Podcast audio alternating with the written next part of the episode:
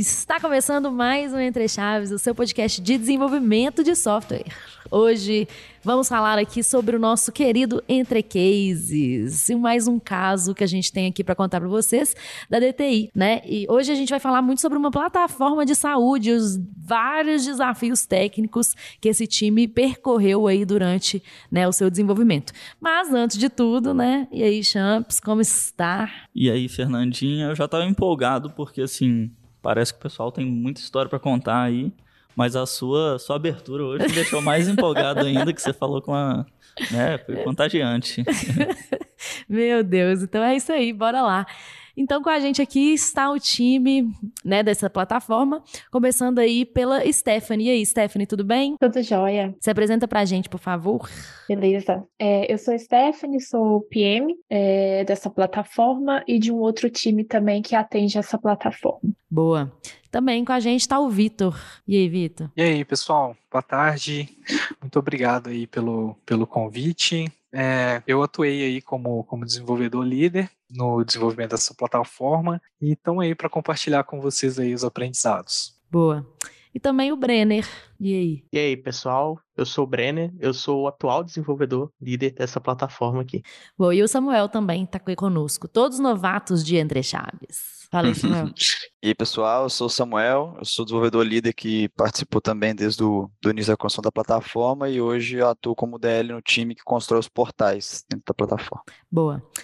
Massa. Então, depois de, né, devidamente apresentados, Vamos começar aí falando um pouquinho sobre o contexto, né, que vocês vivem aí, só para os ouvintes entenderem um pouquinho melhor de, né, o contexto de negócio aí do, do, do sistema que vocês atuam. É nada melhor do que a Stephanie para contar para gente, né? Joia, beleza. Então, pessoal, é, essa plataforma é uma plataforma, né, de saúde, uma plataforma integrada, e ela surgiu com o objetivo de reunir, né, todos os clientes, stakeholders e marcas e produtos desse nosso cliente num, num local só, né? Acessando de uma mesma forma. Então, foi esse objetivo, né, para iniciar essa plataforma. E aí, hoje, a gente tem duas squads, uma que só atua com habilitação e solução para suportar vários contextos dessa plataforma, e uma outra squad que é a criação desses portais, né, desses stakeholders. E hoje a gente tem é, em atuação, né, em produção, um portal médico, um portal paciente, e agora a gente vai lançar um portal voltado para operadoras de saúde e um portal voltado para a empresa. E esse time já está trabalhando também com entendimento para o portal para hospitais ainda para este ano. Mas legal, então é basicamente um portal mesmo. E você estava falando, né? O Samuel até falou que ele é DL dos portais. Eu estou entendendo, então, que é, é uma plataforma que você pode plugar, né? Ou enfim, ou Uhum. Desenvolver novos portais para que cada vez mais informações fiquem concentradas num mesmo lugar, é isso mesmo? Isso mesmo. É, basicamente é uma plataforma de identidade única, né? Com uma única identidade você tem acesso a vários portais, a vários sites diferentes, a várias funcionalidades diferentes, entendeu? A gente usou um portal específico ali como, como primeiro, né, portal que dele surgiram várias implementações que serviram para os outros portais, né? A gente teve é uma plataforma que vai atender o cliente na área de saúde. Então, por exemplo, o primeiro, o primeiro portal seria para os médicos, né? Então, ele foi usado ali por, por uma demanda do, do cliente para a gente, né? Para começar por ele, porque o portal legado do médico não era tão, tão utilizado, que queria começar por ele. Aí, a partir dele ali, a gente conseguiu desenvolver várias coisas que foram usadas por outros, por outros portais e trouxeram ali uma, uma padronização de alguns conceitos bem importantes, né? É, e depois a gente construiu o paciente, e aí hoje, né, quando ele usa a mesma identidade, ele loga lá com a identidade única, a senha, e após logar, ele dentro do, da plataforma, ele consegue é, trocar o portal já logado, então ele consegue é, alternar, né, já logado de um portal para o outro, então isso é bem bacana. É, e isso é bem legal, né, eu acho que vale a pena explicar um pouco mais sobre como vocês fizeram isso, é o tal do single sign-on, certo? É, vocês conseguem logar de um portal para o outro aí, né, sem, sem problemas. Acho que, assim, quando vocês falaram de vários portais, acho que é o primeiro desafio, assim, que, que me vem à mente seria como fazer isso daí. Foi, foi tranquilo aí? O que, que vocês contam?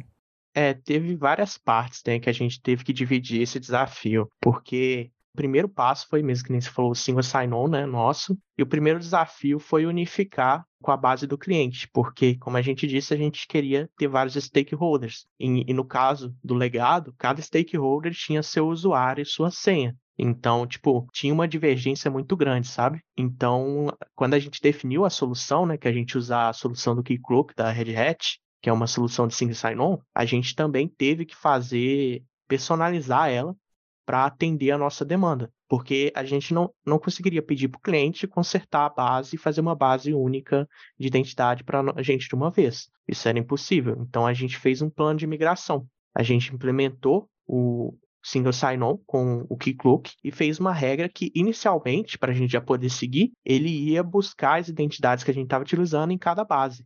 Aí, como a gente citou no citar dois médico e paciente, ele buscava na base do cliente de médico, login, e depois buscava na base de paciente. Aí a gente tinha um plano de migração, que quando o usuário logasse, quando a gente ativasse esse plano de migração, o usuário logasse com um, ele pegaria esse usuário da base legado e colocaria na base do single sign-on, entendeu? Então, uhum. enquanto o usuário ia logando, a gente ia migrando os usuários para uma base centralizada de identidade. Pô, interessante isso, né? Foi meio que migrando conforme os usuários começaram a usar o sistema, né? É, essa foi a solução inicial que a gente propôs para o Pardini para a gente seguir em frente. É, foram as viradas ali, né? Na primeira etapa seria é, como teria apenas um portal, né, a gente poderia usar o modelo que já existia para esse, esse portal, né? Como fosse, foram surgindo os outros, a gente teve que ir tratando, né? E outra coisa também que foi interessante sobre o Single Sign-On foi a customização que a gente tinha que fazer, né? Tanto visual, porque ele não é tão aberto assim, né? Para a gente levar, sei lá, um React para lá, um Material UI, para a gente customizar de acordo com, com os protótipos, né? Que a gente tinha. Então teve muita coisa que a gente teve que fazer ali no, JavaScript ali mais vanilla mesmo, né? A gente conseguiu usar o, o, o Matio, mas era muita abstração que a gente tinha que fazer ali para adequar, tanto na parte visual quanto na parte de fluxos também da SSO, de recuperação de senha, né? Que tinha uma regras de negócio do cliente que, que não tinha por padrão, que a gente teve que contornar, né? No SSO. Legal. É, isso que você falou aí, Samuel, né? Que vocês usaram mais, é, tiveram que ter, né? Funcionalidades ali via JavaScript, utilizando Vanilla. É, Vamos dar só um, pra, um passo atrás, só para a gente falar quais são as linguagens, as ferramentas principais que vocês usam nesse sistema. Vocês podem tá, aí falando dar um overview, do, do assim. SSO, né? Falando só, porque, tipo, a gente tem uma variação bem grande. Então, falando do SSO, uhum. a gente usa a gente teve que reescrever os fluxos. Então, para os fluxos, para a parte lógica, é, era em Java, a sobrescrita, que a gente sobrescreveu o código original, né? Ele chama de SPI, de, né? É, Isso. SPI. E para o front-end é, um, é uns arquivos do Keycloak de FTL. Não sei se vocês já ouviram falar. Que é tipo um. Uma linguagem é um HTML, Markdown. É. é, uma linguagem Markdown com HTML, sabe? Misturado. E, e as linguagens padrão de front-end também que a gente usava, JavaScript e CSS para o SSO. Uhum. Um exemplo bacana que a gente teve que adaptar de fluxo no SPI, é que o Brenner falou em Java, é, por exemplo, o Keycloak, né? O Keycloak é a versão é, open source do, do SSO, né? Ele dá o suporte de fazer recuperação de senha por e-mail, por exemplo, mas a gente tinha que fazer também por SMS. A gente tinha que reescrever a SPI de recuperação de senha para injetar nela ali de alguma forma o envio de SMS. Então, tanto no painel de configuração quanto no código, a gente teve que adequar algumas algumas. É, aplicar essa regra de negócio que não existia por padrão, entendeu? Então, tipo assim, é procurar em documentação, em, em né, na, na comunidade mesmo aí, alguma forma de, de fazer esse tipo de coisa. Vocês incrementaram a própria lib é, nesse caso aí, que vocês estavam usando? É, nós incrementamos a própria solução, no caso, né? Que a gente instalava a solução e a gente meio que sobrescrevia o original dela, entendeu? A gente falava, é. a gente modificava o fluxo dela. A gente dava sobrecarga em alguns, alguns métodos, tipo assim, não sei, sim, a, a lógica interna lá, é, mas eu imagino que se ele não achasse na nossa implementação, ele iria para a biblioteca, né? A gente dava uma sobrecarga sim. no. Ah, um exemplo muito legal do que possibilitou o SSO para a gente foi a troca de design, assim. Ele tinha uma implementação que a gente conseguia selecionar o tema, entendeu? Como o cliente tinha várias marcas, então ele queria que cada marca tivesse um design específico, uma paleta de cores diferente, a solução facilitou muito para a gente isso, sabe? Que ela tinha esse modelo de poder selecionar qual tema você quer para cada. disponibilizava lá via URL, né? Então, para cada URL vinha um tema específico que no final levava para o mesmo lugar que seria a nossa plataforma. É bem interessante assim. Legal. Essa... Bom, pessoal Pode falar, pode falar. Ah, eu ia trazer só um pouquinho mais de, de contexto assim, sobre os desafios que a gente enfrentou, né? E essa parte do, do single sign-on, ele, ele é uma parte fundamental dessa plataforma que, que a gente construiu, dando um, um contexto bem objetivo, assim, o que acontecia é que os clientes desse nosso cliente, né, os stakeholders que relacionavam com, com esse cliente, eles poderiam ter múltiplos papéis, né? Então ele poderia exercer um papel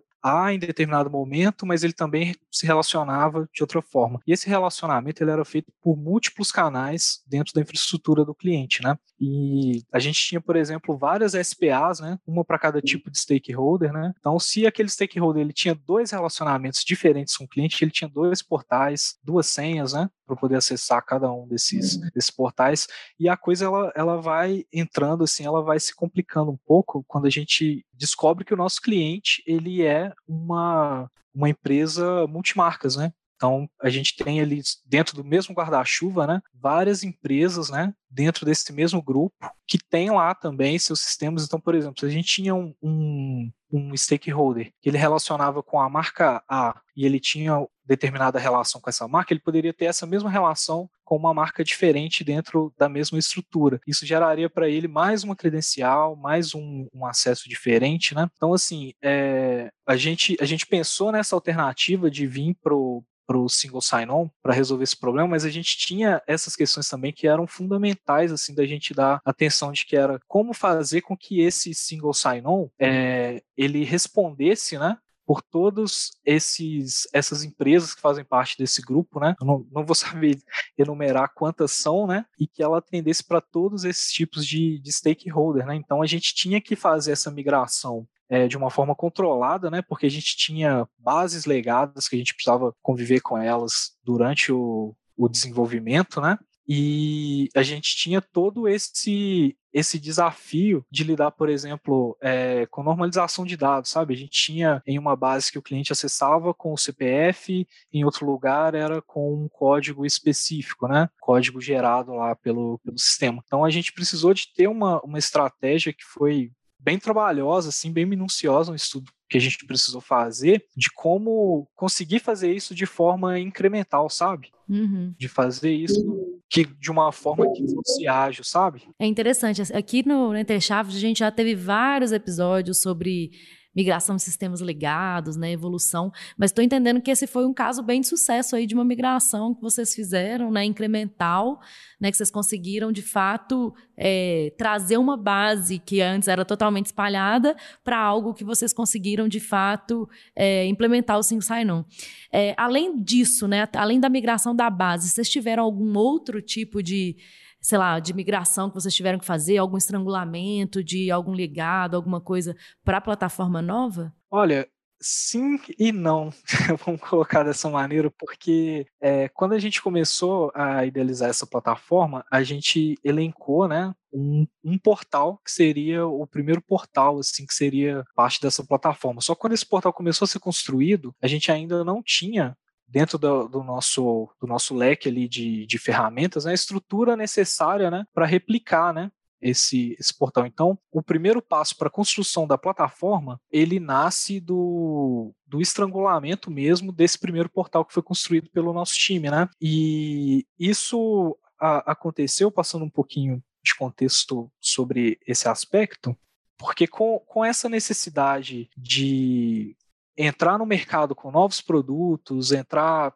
é, com novas funcionalidades, começar a atender outros stakeholders que não estavam sendo atendidos ainda. Então a gente tinha uma necessidade de ter um time to market muito legal, sabe? A gente precisava estar tá, a gente precisava ter essa, essa possibilidade de estar tá entrando sempre com, com novas funcionalidades e novas aplicações dentro desse, desse conjunto, né? E isso acendeu para a gente, foi uma, uma iniciativa DTI em parceria com, com o cliente, a necessidade da gente ter um time que ficasse responsável por criar essa, essa estrutura e prover é, serviços e ferramentas né, para a gente conseguir acelerar o tempo de desenvolvimento de outros portais. Né? Então a gente começou com o primeiro portal. Esse primeiro portal, a, a Stephanie pode falar para a gente, a gente levou um pouco mais de. Foi, foi quanto tempo, Stephanie? Você... Acho que uns seis meses acho que uns seis meses, mais ou menos. Ele foi mais tempo que os outros. E aí, a, graças a, a, essa iniciativa que a gente teve de puxar um time de plataforma que funciona quase que como um time guardião ali da experiência de desenvolvimento e também acaba atuando também na experiência final do usuário. E esse time, com, com, a atuação desse time de plataforma, desenvolvendo bibliotecas, a gente tem bibliotecas em JavaScript, a gente tem é, templates, a gente tem o, o próprio RHSSO, que é uma solução completa que a gente modificou para distribuir, né? É, a gente conseguiu acelerar bastante o time to market do, dos novos portais que entraram, né? A gente pode trazer como exemplo o primeiro, a Stephanie trouxe aí, que demorou um pouco mais de seis meses, né? Uhum. E o, o, o segundo, segundo foi... foi dois meses. Já estava em produção. Bem legal. dois meses. Assim, é. é. A parte operacional é muito importante também, né? Vocês estão falando de plataforma, de time habilitador, né? A gente tem é, alguns episódios aqui no, no, Entre Chaves que a gente fala sobre squad habilitador, sobre outro time de plataforma também, e é algo que ajuda demais né, na, na construção. Se você quer construir vários front-ends para uma mesma aplicação, no caso de vocês, é a prova que, que assim, parece que deu muito certo, né? É, exatamente. E até no, no, episódio que a gente fez com os agilistas, né, sobre tendências da engenharia para 2023, é, a gente viu que os, o Gartner ele fala sobre essa topologia de times, né, sobre plataforma, habilitadores, que isso é uma das tendências aí, né? Assim, continua, vamos falar assim, né? Continua em alta e parece que, que para vocês deu muito certo, né? Isso é muito legal de ver na prática esse tipo de topologia sendo aplicado e realmente acelerando, né? E dando produtividade para os times. É, e foi uma decisão interessante, né? Assim, é, se eu entendi bem, né? Vocês começaram a fazer o primeiro portal e perceberam, não, peraí, vamos, vamos quebrar isso daqui para a gente conseguir é, agilizar o, a, as nossas entregas, né? Então, assim, parece que foi uma decisão bem acertada, assim. E é legal de perceber isso logo no, no início do projeto, né? Porque os frutos estão aí, né? É, tanto que foi uma decisão até meio antecipada. Quando a gente começou a, a desenvolver o primeiro portal, a gente já tinha essa visão e o squad que trabalhava ali no começo era os dois squads juntos, entendeu? Porque era o primeiro portal e tudo, então o squad habilitador estava junto desenvolvendo o primeiro portal. Tanto que a minha contratação do Vitor veio por causa disso, entendeu? A gente entrou já pensando em trabalhar nesse squad. E a gente começou Isso. trabalhando no primeiro portal. Aí depois, quando chegou na terceira sprint, mais ou menos, que o portal já estava já foi para produção, já estava o mínimo funcional, né? Porque ele levou seis meses para ficar completo, mas ele já estava em produção bem antes, porque já tinha o mínimo funcional. Aí a gente separou e a gente foi cuidar da plataforma, preparar para novos portais e o outro squad continuou desenvolvendo esse produto. Mas por que, Breno, você falou que foi antecipado? Porque me pareceu saudável o que vocês fizeram, assim. Inclusive, assim. Não, tipo, eu quis dizer que não foi uma decisão que a gente tomou quando a gente começou a desenvolver. A gente sabia que ia separar antes de começar uhum. a desenvolver, entendeu? A gente preparou tudo antes, antecipado, começou com um squad grande, até naquela época o squad tava bem grande, tava até. As coisas estavam fluindo muito muito junto, assim. Aí quando chegou num, num, ponto ali, a gente sabe, ó, tá na hora, vamos separar, cada um segue com suas tasks agora para evoluir a é. arquitetura total. Assim, no primeiro momento, a gente fez esse portal, só que a gente já sabia, ah, isso aqui a gente tá fazendo aqui, a gente precisava entregar esse portal, né? É, no sentido de que é um trabalho assim mais, mais visível para o cliente. Só que a gente já sabe, ó, isso aqui a gente não vai ter retrabalho, já está pronto, mas a gente vai ter que mover daqui, entendeu? Então a gente criou novas soluções, né? Fez a parte ali de, de acoplamento, né? Entre entre o que for de front-end, o que seria uma API centralizado também. Então a gente já sabia que no segundo momento a gente teria que mover aquilo ali dali, né? É, igual o Breno falou aí, o, o depois do, do, da primeira entrega o time estava bem grande, assim, era basicamente muita, muito tempo ali em revisão de código e tal. Né? O time estava com muitos desenvolvedores, então a gente já sabia que teria esse segundo momento para a gente continuar é, evoluindo o portal, mas em paralelo ter um time ali que conseguiria, igual o Vitor falou muito bem aí, é, garantir um ambiente de desenvolvimento ali eficiente para os outros portais, né, para os outros funcionalidades que estavam uhum. surgindo. E tiveram... A gente pode falar dessas estratégias. Né? Desculpa, pode terminar. Não, não. É porque acho que dá para dá, dá a gente depois entrar no, no, no, que, no, no, quais foram as estratégias, né, no que foi feito para que para que esse, esse, essa plataforma surgisse desse portal, né? Legal. É, mas então, antes da gente entrar nisso aí que você acabou de mencionar, só queria perguntar, assim, porque é, uma das dificuldades que a gente tem, por exemplo, de colocar esses times de plataforma funcionando, né, os times habilitadores, é justamente o cabo de guerra lá do cliente querendo feature, feature, feature, e eu não quero, né, não quero que gaste tempo aí fazendo é, débitos técnicos e fazendo coisas técnicas que eu não consigo ver valor imediato. Vocês tiveram algum tipo de problema problema com isso ou não? Desde o início o cliente já estava muito satisfeito que seria, ou muito né, alinhado que seria essa estratégia mesmo. Ou vocês tiveram que mostrar né, a produtividade mesmo, falar, ó, oh, a gente, igual vocês falaram aí, né? O primeiro foi seis, mas o segundo foi dois, o terceiro vai ser, sei lá, uma semana. Como é que foi isso? Olha, eu acho que foi uma conquista mesmo do, do time ao longo do tempo de, de trabalho com o cliente, né? Esse cliente em particular, a gente já tinha uma relação com eles, mas esse esse projeto ele, ele é um pouco vanguardista, né, digamos assim, dentro do, da estrutura do cliente, né? Ele conversa muito com a reestruturação do cliente do ponto de vista de arquitetura corporativa, né? E ele acabou entrando como um, um projeto chave, assim, e, e, tinha bastante, digamos assim, desconfiança no, no começo, né? De que a execução seria como, como planejado, né? A gente passou um, um, período inicial ali, e foi até por isso que a gente começou um portal antes de ter definido uma estratégia técnica mesmo de como que a gente é, faria esse é, desacoplamento das soluções né, para uma solução totalmente distribuída, né, que é isso que esse, essa plataforma é. E a gente precisou passar por, um, por umas etapas ali onde a gente precisou estudar bastante assim soluções de, de vanguarda que estavam surgindo no mercado que poderiam ajudar a gente, né? A gente já tinha mapeado alguns desafios aí que a gente que a gente teria também do ponto de vista de operações, porque à medida que você vai distribuindo, né, a gente tem um, um gargalo ali que acaba sendo comunicação, né? comunicação começa a ficar um pouco mais difícil e as coisas começam a ter que andar muito juntas, sabe? Quando você tem plataformas distribuídas, você não, não se atenta a alguns detalhes específicos, você pode ter problemas como, por exemplo, é, você tem duas soluções distribuídas, mas elas precisam ser publicadas juntas, por exemplo. Isso é um problema que, que acontece muito e isso acaba engessando. E aí, imagina num contexto em que a gente está trazendo sempre novas aplicações para dentro desse contexto, né? Então a gente precisou de, de fazer um trabalho forte de, de preparação para esse contexto, né? No front-end, é, como, como fazer isso funcionar de uma forma que a gente conseguisse ter essa autonomia e não ficasse tão preso assim em contexto, como que a gente ter, faria, por exemplo, para ter times independentes é, trabalhando dentro de uma mesma plataforma, usando o serviço que essa plataforma provém, mas independentes, tecnologia do, tanto do ponto de vista de stack, quanto do ponto de vista de publicação, do ponto de vista de, de distribuição, né?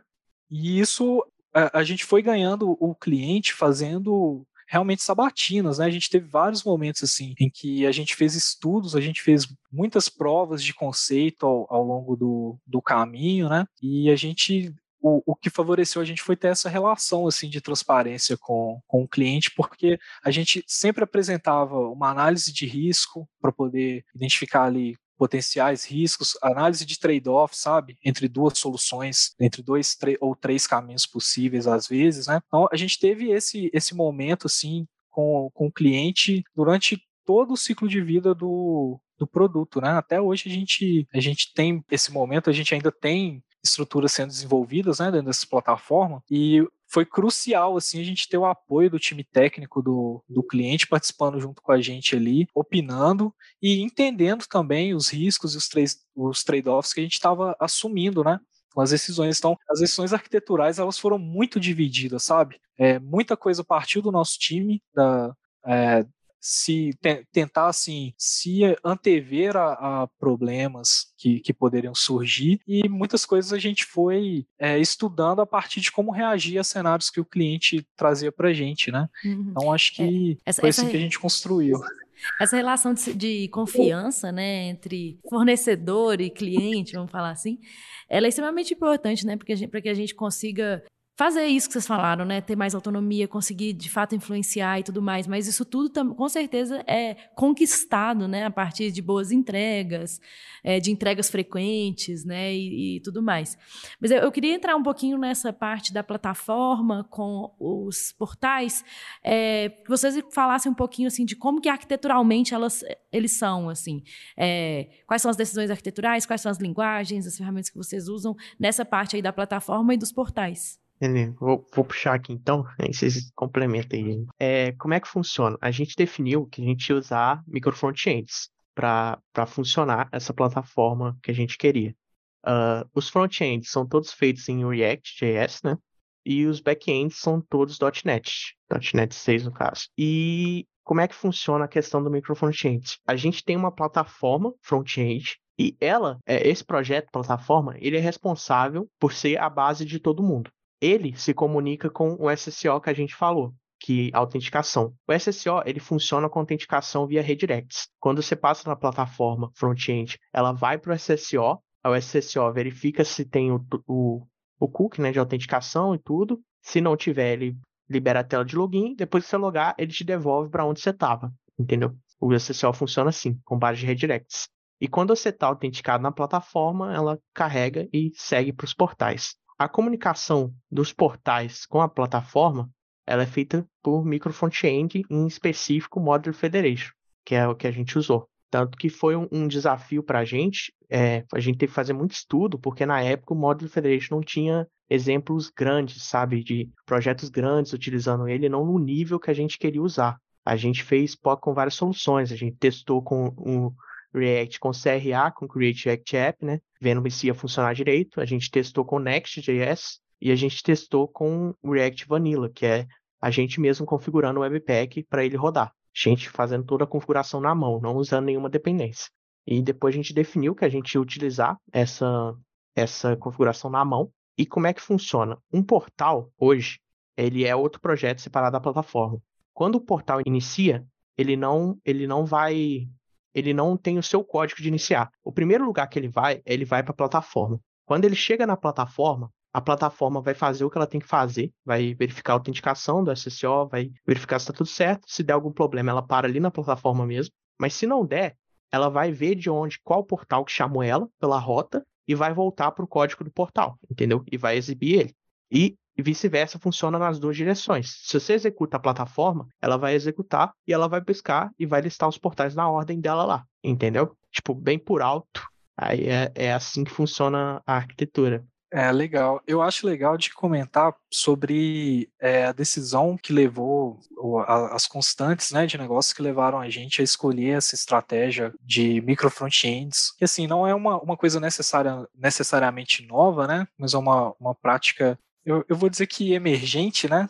especialmente pelo caminho que a gente foi, usando o Module Federation. A gente começou o portal em 2021 e o Module Federation foi lançado em dezembro de 2020. Então ainda não existia uma comunidade sólida né, ao redor dessa tecnologia. E a nossa decisão de, de vir para para micro front-ends, né, ela surgiu muito da necessidade do negócio, né, de ter essa possibilidade de ter times trabalhando em paralelo, né, fazendo entregas em paralelo e é algo que a gente já, já praticava no, no back-end, até em outros contextos dentro do, do cliente, né? A gente ter algumas APIs ali que, que a gente desenvolvia e elas eram publicadas ali, elas eram desenvolvidas por times independentes e publicadas de forma independente também para outras pessoas. E no front-end a gente não tinha essa, essa mesma flexibilidade, né? Então, com essa necessidade, por exemplo, da gente ter multimarcas, né, entrando dentro da plataforma, multimarcas significa a gente ter, por exemplo, elementos de marcas diferentes, significa a gente ter muitas vezes é, serviços, né, que vão é, atender aquele front-end, aquela marca em específico, né? São serviços diferentes também. Então, é, a abordagem de, de micro front-ends, ela veio muito nesse sentido para resolver esse problema, sabe? De como dar independência para os times construírem é, aplicações, construírem funcionalidades, né? Favorecer reuso de código, né? Porque é, a gente entendeu que o time to market era realmente um fator muito importante e a gente já, já tinha observado até em outros contextos que havia pouco reaproveitamento né, das estruturas que a gente criava. Então a gente tentou levar isso com essa abordagem, né, combinando os micro frontends e microserviços no back, a gente tentou levar isso para para um outro nível assim de compartilhar não somente código, mas compartilhar é, estruturas um pouco mais complexas, né? Hoje a gente tem é, algumas APIs que a gente a gente batizou de é, APIs corporativas, né? Que são APIs que fornecem serviços corporativos para esses portais. Como por exemplo, a gente tem uma solução de envio de e-mail por exemplo, que se conecta lá com uma API de terceiros para poder fazer esse gerenciamento. E a forma como, como a gente pensou isso, ah, falando um pouco do, do back-end, foi de isolar essa dependência, sabe? Dentro da, da nossa da nossa é, arquitetura, de forma que hoje o envio de e-mail, do ponto de vista de um portal, ele é transparente, né? Então, a gente tem autonomia ali de trocar aquela implementação sem que nenhuma outra aplicação precise ser informada de que essa mudança na implementação mudou. E a gente queria ter essa mesma habilidade no front. Então, é, graças a essa abordagem que a gente trouxe, a gente está conseguindo fazer coisas muito legais, assim, no sentido de hoje a gente tem funcionalidades que são jornadas do usuário, jornadas completas, né, do usuário, que é, assim que a gente cria um novo portal, uma nova aplicação, ela já tem essa funcionalidade disponível para ela utilizar. Essa funcionalidade ela é um conjunto de tecnologias, seria tecnologias de front-end mesmo. Ela, ela, vai ter uma apresentação, uma interface, ela vai ter uma API que responde ali por, por um serviço que ela faz. Essa API se conecta dentro da nossa rede com o serviço que a gente disponibiliza, né? Então, é, a gente conseguiu chegar num, num aspecto e isso, isso foi até um pouco mais recente, que a gente ficou bem satisfeito, assim, de que é levar o, o compartilhamento de código para um, um, nível um pouco mais. É, eu, eu, falando nível, mas é, é, em mais alto nível, assim, porque você não, não depende mais de, de, de é, implementações. A gente agora depende de serviços, né? Então a gente usa front-end como serviço também, uhum, dentro e, desse contexto. E isso, tudo que vocês falaram aí, é, eu percebo como uma série de, de boas decisões, assim, a nível de não causar acoplamento nenhum, né? Seja no back-end, seja no front-end. E é muito interessante, assim, porque a gente não constrói sistema pensando em jogar ele fora um dia, né? Só que a gente sabe que quando a gente herda um sistema antigo e ele está completamente acoplado, é, tudo fica mais difícil, né? Se a gente tivesse, se no caso de vocês mesmos, vocês tivessem herdado um sistema que tivesse esse nível né, de desacoplamento de microserviços né, e de microfrontends, é, acredito que seria mais fácil dar uma manutenção, substituir uma, uma peça ou outra né, com menos dificuldade e não ter que refazer toda a arquitetura corporativa né, da, da empresa. Né? Então, assim, é, são decisões que eu vejo que para o futuro vão ser muito saudáveis aí para a aplicação. Os sistemas hoje em dia duram assim, é, nos melhores dos casos, assim, cinco anos, né? Não é tanta coisa assim. Então, é, quem sabe, né, no futuro, quem acabar herdando esse código aí, acho que vai ficar feliz com, a, com as decisões que foram tomadas hoje. É, é difícil, assim, né? Claro que, assim, eu concordo, foram muitas boas decisões, aparentemente, né? É, mas, claro, assim, o futuro a gente nunca sabe, vai, vai que lá, vai falar, nossa, que, né? Quem nunca chegou, pegou um código antigo e falou assim, nossa, quem que fez isso aqui? Ah, fui eu mesmo.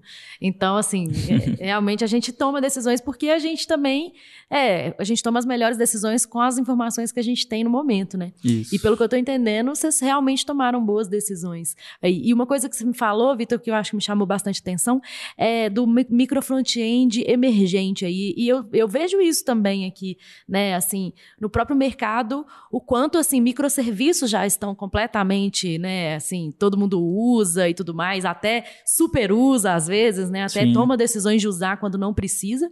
Mas micro front-end ainda é incipiente, igual você falou, assim, né? Claro, existem times que usam, mas ainda não vejo tantos times tomando essa decisão de usar, sabe? E às vezes vai é, pelo objetivo, e claro, é muito importante falar isso, pelo objetivo do negócio, que foi o negócio que você falou primeiro, que eu acho que foi importantíssimo pelo objetivo do negócio, resolvemos utilizar a micro front-end. E não porque ah, está em alta, ah, porque eu queria aprender, ah, porque, sabe assim, foi realmente um negócio embasado. Eu achei isso bastante interessante aqui, nesse caso. Sim, eu acho que é exatamente isso. Hoje a gente já faz um refinamento, é, como na, uma funcionalidade nova da natureza ali de front-end, e a gente já consegue enxergar se isso já vai encaixar ali com uma que a gente chama de feature, né? Que vai ser ali meio que uma, uma caixa preta ali, né? Que vai se adequar a diferentes portais, né? Ele vai estar totalmente desacoplado ali de um, de um front-end de um portal único, entendeu? Então a gente já consegue é, já enxergar na, na, na, natureza da funcionalidade que ela vai se comportar ali com o micro front-end, não o contrário, né? Não querer enfiar ela com o micro front-end quando na verdade ela não é, entendeu? Então a gente já consegue ali na, na concepção da, da, da tarefa ali, né? Ver como que qual é o DNA dela ali, né? E... Eu acho também que, que ajudou muito nessa sinergia entre times é, e escolhas também do que, que a gente vai trabalhar, priorizar, é que é, a gente tem, né, o, eu pessoa PM do, dos dois projetos, e design a gente tem a mesma pessoa para trabalhar em ambos. Então, isso ajuda muito, assim, quando a gente vai priorizar alguma coisa no plataforma, quando eu enxergo algo que a gente já vai pegar lá no futuro, aí eu já priorizo no, no time da plataforma para a gente poder antecipar. Isso também ajuda bastante, ajudou muito é, durante esse ano, né? Esses anos que a gente trabalhou juntos. É. E isso é bem legal porque o resultado dessas tomadas de decisões todas, a gente chegou num nível com os portais, né, que vai entrar novos portais, que a gente tem um template, né, tem todo configurado de como vai usar, e a gente consegue subir um portal em homologação em 15 minutos. A gente sobe uma versão de template em homol publicada, rodando, entendeu? No ambiente. No nível de eu te mandar o link, você conseguir acessar. Em, tipo, uhum. 15 minutos a gente consegue subir um assim, entendeu? Não, então ficou leitura bem legal a gente já tem redução é, visível de financeira de custo desses desenvolvimentos, tanto é da gente extinguir a sprint zero, né, que é aquela sprint de início de projeto, uhum. quanto dessas features que a gente tem de reaproveitamento hoje, né, features que às vezes dois portais reutilizam e a gente consegue habilitar ela em um minuto, né, Brenner? Então, é, e vocês conseguiram medir e mensurar esses valores? Conseguimos, até agora a gente já tem os valores. Aí fica mais fácil de convencer o cliente também, né? É, é fica mais fácil. E falando de, dessas features rapidinho, só detalhar um pouquinho, elas são, que nem o Vitor falou, são isoladas, né? Um código front-end e back-end isolado. Elas funcionam sozinhas. Se você rodar elas sozinha, elas funcionam. Claro que ela tem que estar dentro da estrutura de autenticação, mas ela estando dentro da estrutura, ela funciona. E a gente é, consegue falar com os portais, falar, ó, esse portal aqui, ele utiliza essa feature.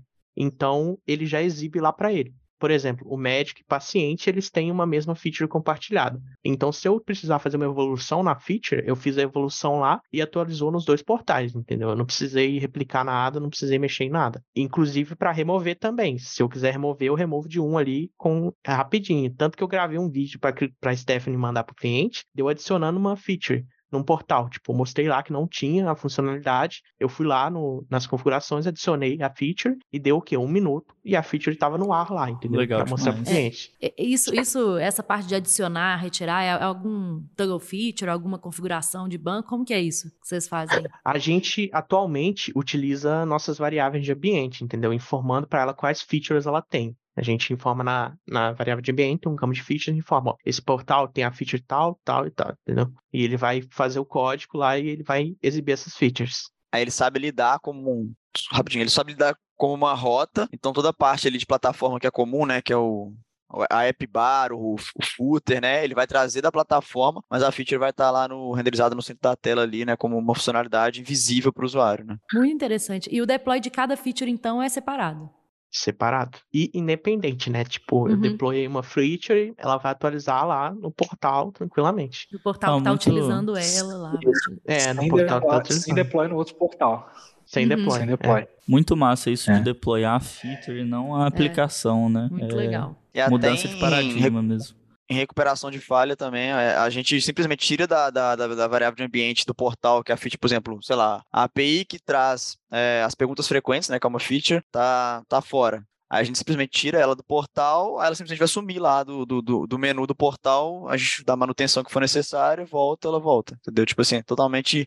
Não impacta é, o usuário. Fácil de. Não impacta o usuário em nada. Totalmente fácil ali de gerenciar. É, uma coisa que a gente vai precisar comentar aí para passar desse, desse contexto, se a gente não falar, eu acho que o, o Davi vai brigar com a gente. Não sei se vocês conhecem o, Davi, o Davi participou muito com a gente aí. Muito, muito, no, Davi no começo do desenvolvimento. E isso tudo só é possível porque a gente tem uma automação que, é, que a gente usa como é, pipeline de CI/CD, né? A gente tem um, um, a gente utilizou um recurso do da Azure, né, que chama é, pipeline templates, que é a possibilidade da gente reusar, né, pipelines de código é, em diversos projetos, assim, garantindo alguma consistência. Então, é, a, nossa, a nossa pipeline, além de todas as, as verificações é, tradicionais que a gente faz, né, de CI, que seria rodar testes na, na, aplicação, fazer análise estática de código. A gente tem cheque de dependências no nosso pipeline também, que vai verificar ali vulnerabilidades que conhecidas, né, que podem estar subindo junto com aquele código, isso tudo falha o pipeline. É, a gente tem a, a parte de versionamento, que é muito importante, porque é, não sei se foi se a gente já comentou sobre isso, mas a gente está numa estrutura de Kubernetes, né,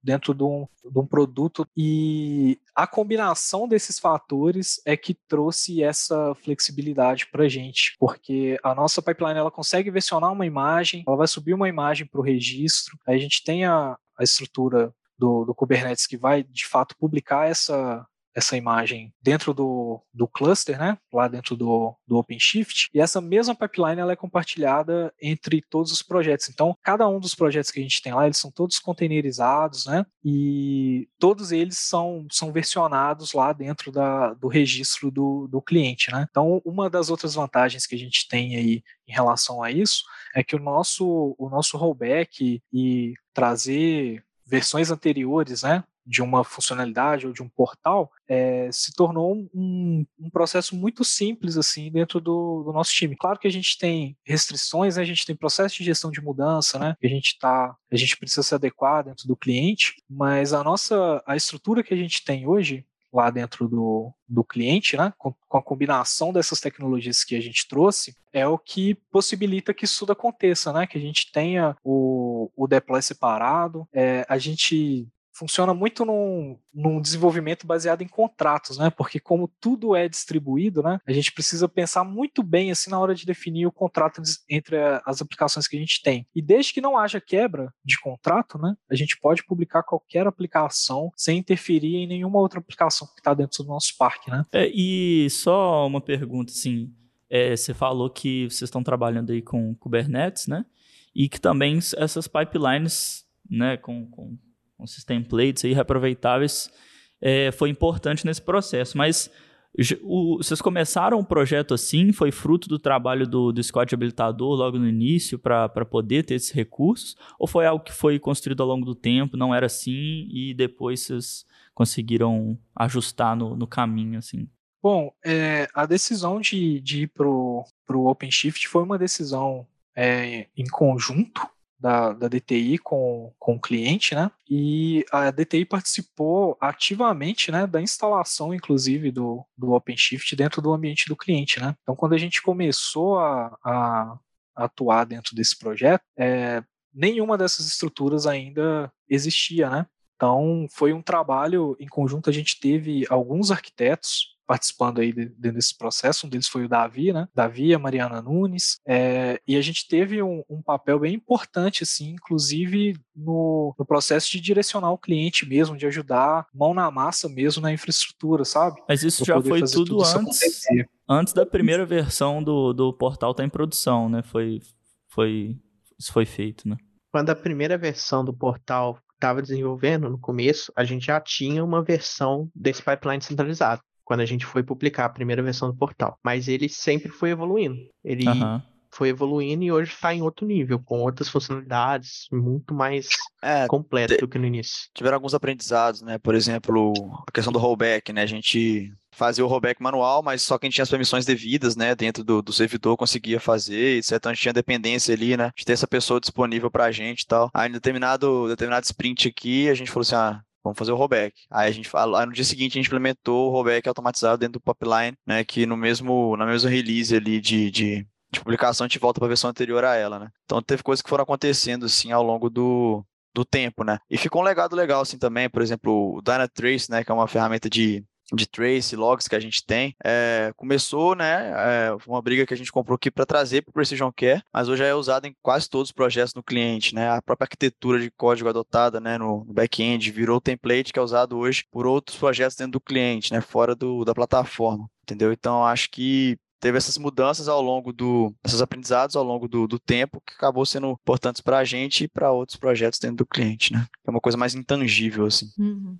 Bom, galera, assim, eu acho que vocês nos passaram aqui um, pro, um projeto que realmente de sucesso, né? Assim, de boas decisões arquiteturais, como o Champ já falou.